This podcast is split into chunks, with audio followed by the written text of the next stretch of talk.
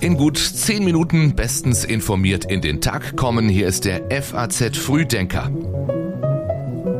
Der 4. August ist heute und das ist das Wichtigste für Sie an diesem Donnerstag. China sperrt Seegebiete rund um Taiwan. Es gibt Hinweise auf eines der schlimmsten Kriegsverbrechen des 21. Jahrhunderts durch Russland und Zweifel an der Mali-Mission der Bundeswehr. Wie immer vorher noch die Meldungen der Nacht in Kürze. Der US-Senat hat einem Beitritt von Schweden und Finnland zur NATO fast einstimmig zugestimmt. Über die Parteigrenzen hinweg votierten 95 Senatoren dafür, nur einer stimmte dagegen. Der ukrainische Generalstab meldet in der Nacht erhebliche Aktivitäten der russischen Armee im Osten, Süden und Nordosten des Landes. In der Region Kharkiv im Nordosten haben Russen demnach ein Dutzend Ortschaften unter Feuer genommen.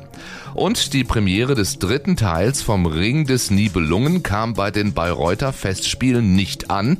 Das Publikum reagierte mit Buhrufen auf den Siegfried. Der FAZ Frühdenker Newsletter kommt heute von Philipp Eppelsheim. Ich bin Jan Malte Andresen. Wer China beleidigt, muss bestraft werden, so lässt sich Chinas Außenminister Wang Yi nach dem Besuch von Nancy Pelosi in Taipei zitieren. Von heute an will Peking sechs Seegebiete rund um Taiwan für vier Tage für den regulären Schiffs- und Luftverkehr sperren.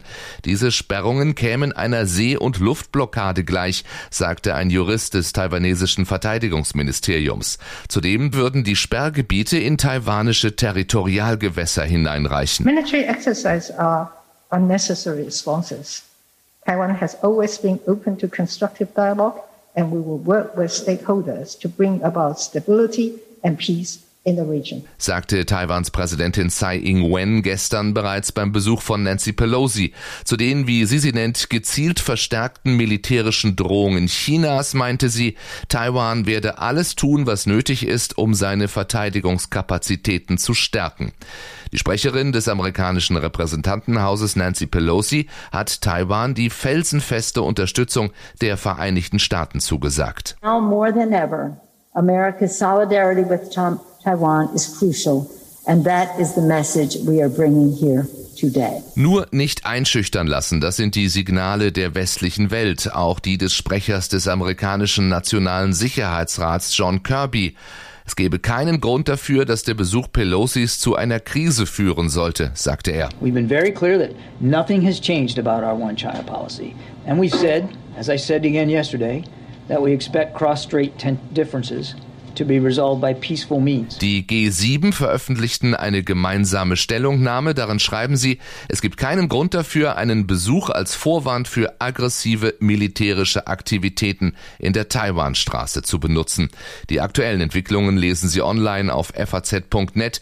Den Link finden Sie in den Show Notes ist das, was in Olenivka passiert ist, eines der schlimmsten Kriegsverbrechen des 21. Jahrhunderts. Auf jeden Fall verdichten sich die Hinweise darauf, dass Russland für die Tötung von etwa 50 Gefangenen in dem dortigen Straflager verantwortlich ist. Das war ein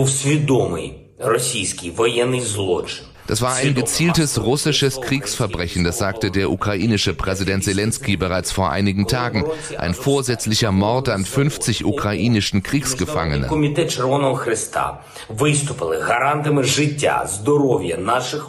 Nun meldet sich das amerikanische Institute for the Study of War und sagt, die Versuche Russlands, der Ukraine einen Beschuss des Lagers mit Raketen vorzuwerfen, seien nicht haltbar. Er sei im Inneren der beschädigten Baracke eine Brandbombe explodiert.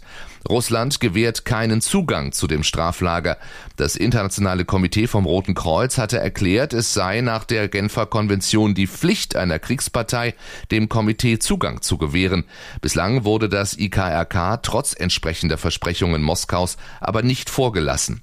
Offenbar kursiert aus russischer Quelle eine Namensliste von getöteten Kriegsgefangenen. Die Juristin Julia Polichina von der ukrainischen Helsinki-Gruppe für Menschenrechte sagte der FAZ, diese Liste sei allerdings mit Vorsicht zu betrachten. Offenbar sind keine Zivilisten, aber zahlreiche Verteidiger des Stahlwerks Azovstal in Mariupol auf der Liste. Der Verteidigungsausschuss hat sich in geheimer Sitzung mit der Mali-Mission der Bundeswehr befasst. Die Bundeswehr gerät in dem afrikanischen Land zunehmend unter den Druck der Militärregierung und kann das UN-Mandat des Bundestages immer schwerer erfüllen. Eigentlich sind die Bundeswehr und andere Staaten zur Stabilisierung des Landes und zur Unterstützung der Regierung eingesetzt.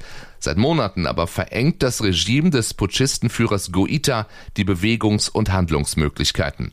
Frankreich wurde bereits durch die Putschisten zum Abzug bewegt. Mittlerweile lud das Regime russische Kräfte nach Mali ein, darunter nach Auffassung der Bundesregierung auch russische Söldner der sogenannten Gruppe Wagner. Jetzt scheinen die Machthaber auch die Friedensmission der Vereinten Nationen aus dem Land vertreiben zu wollen. Gleichzeitig nimmt der Einfluss Russlands zu. Es scheint relativ wahrscheinlich zu sein, dass wir mit einer Omikron-Variante im Herbst zu ringen haben. Sagt Bundesgesundheitsminister Karl Lauterbach. Er und Justizminister Marco Buschmann haben sich nach langen Gesprächen nun auf Gesetzesveränderungen verständigt.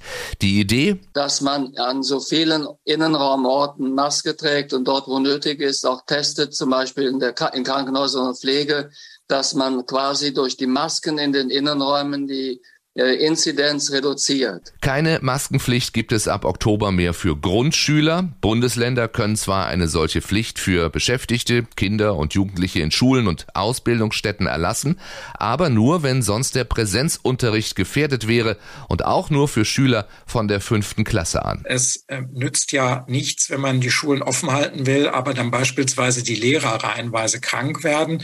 Das ist dann aber auch äh, Voraussetzung, dass man sozusagen belegt anhand anhand beispielsweise der Entwicklung der Krankenstände und so weiter, dass das erforderlich ist. So Justizminister Buschmann. Verpflichtend bleiben Masken in Bussen, Bahnen und Flugzeugen. Bundesweit sind Masken und Tests für Besuche von Krankenhäusern und Pflegeeinrichtungen vorgeschrieben, wobei es aber Ausnahmen gibt. Und die Länder können eine Maskenpflicht für öffentlich zugängliche Innenräume aussprechen. In Gastronomie, Freizeit und Sportstätten gilt die Pflicht aber nicht für Getestete, Geimpfte oder Genesene. Lockdowns und Ausgangsbeschränkungen werde es nicht mehr geben. Auch Schulschließungen erteile man eine Absage. Trump, Bannon, Orban, sie alle kommen zur Conservative Political Action Conference, die heute in Texas beginnt. Sie gilt als Versammlungsstätte besonders der rechtskonservativen Republikaner und als Stimmungsbarometer und Gelegenheit zur Standortbestimmung für die Konservativen. Ungarns Ministerpräsident Viktor Orban wird heute eine Rede mit dem Titel How We Fight halten. Am Samstag wird Nigel Farage auftreten und auch eine Rede von Donald Trump ist für Samstag geplant. Wie viele Menschen sind in diesem Jahr bereits bei Badeunfällen in Deutschland gestorben? Das will die DLRG heute bekannt geben und damit quasi eine Halbzeitbilanz dieses Sommers ziehen. Vergangenes Jahr um diese Zeit hatte sie fast 300 Todesfälle dokumentiert. Und vermutlich wird DLRG-Sprecher Achim Wiese auch heute sagen müssen, was bereits im letzten Sommer galt. Also Menschen ertrinken, weil sie sich häufig überschätzen, also ihre eigenen Kräfte überschätzen, beziehungsweise die Gefahren, die auch im Wasser lauern können, einfach unterschätzen. Bei Männern, denn Ertrinken ist leider ein männliches Problem, kommt noch hinzu Leichtsinn, Alkohol und eben ähm, ja die eigenen Kräfte derart überschätzen, dass sie gerne mal in Anführungsstrichen auch zeigen, was sie eigentlich können und dann leider feststellen müssen, dass das eben nicht so ist. Ein sicher noch mal größeres Problem ist die Zahl der Nichtschwimmer. Aktuelle Zahlen dazu gibt es nicht. Die letzte repräsentative Umfrage ist fünf Jahre alt. Damals stufte die DLRG gemeinsam mit dem Forsa-Institut 40 Prozent der Kinder am Ende ihrer Grundschulzeit als sichere Schwimmer ein. Die nächste Umfrage wird noch in diesem Jahr vorgestellt und die Lage dürfte sich deutlich verschlechtert haben. In einem offenen Brief an Bundeskanzler Scholz und die Ministerpräsidenten der Länder hat die DLRG in dieser Woche gefordert, die Schwimmbäder auch während möglicher Energieengpässe im Herbst und Winter so lange wie möglich weiter zu betreiben. Das war's von uns. Auf faz.net gibt es jede Menge mehr zu lesen. In der Politik zum Beispiel über Olaf Scholz Eingriff in den Informationskrieg mit Moskau und meint seinen Besuch gestern bei der Turbine, über die alle sprechen. Es ist gewissermaßen klar und einfach, die Turbine ist da, sie kann geliefert werden Es muss nur jemand sagen, ich möchte sie haben, dann ist sie ganz schnell da. Wir sind morgen früh ganz schnell wieder da, wie immer spätestens um sechs. Ich wünsche Ihnen einen schönen Donnerstag.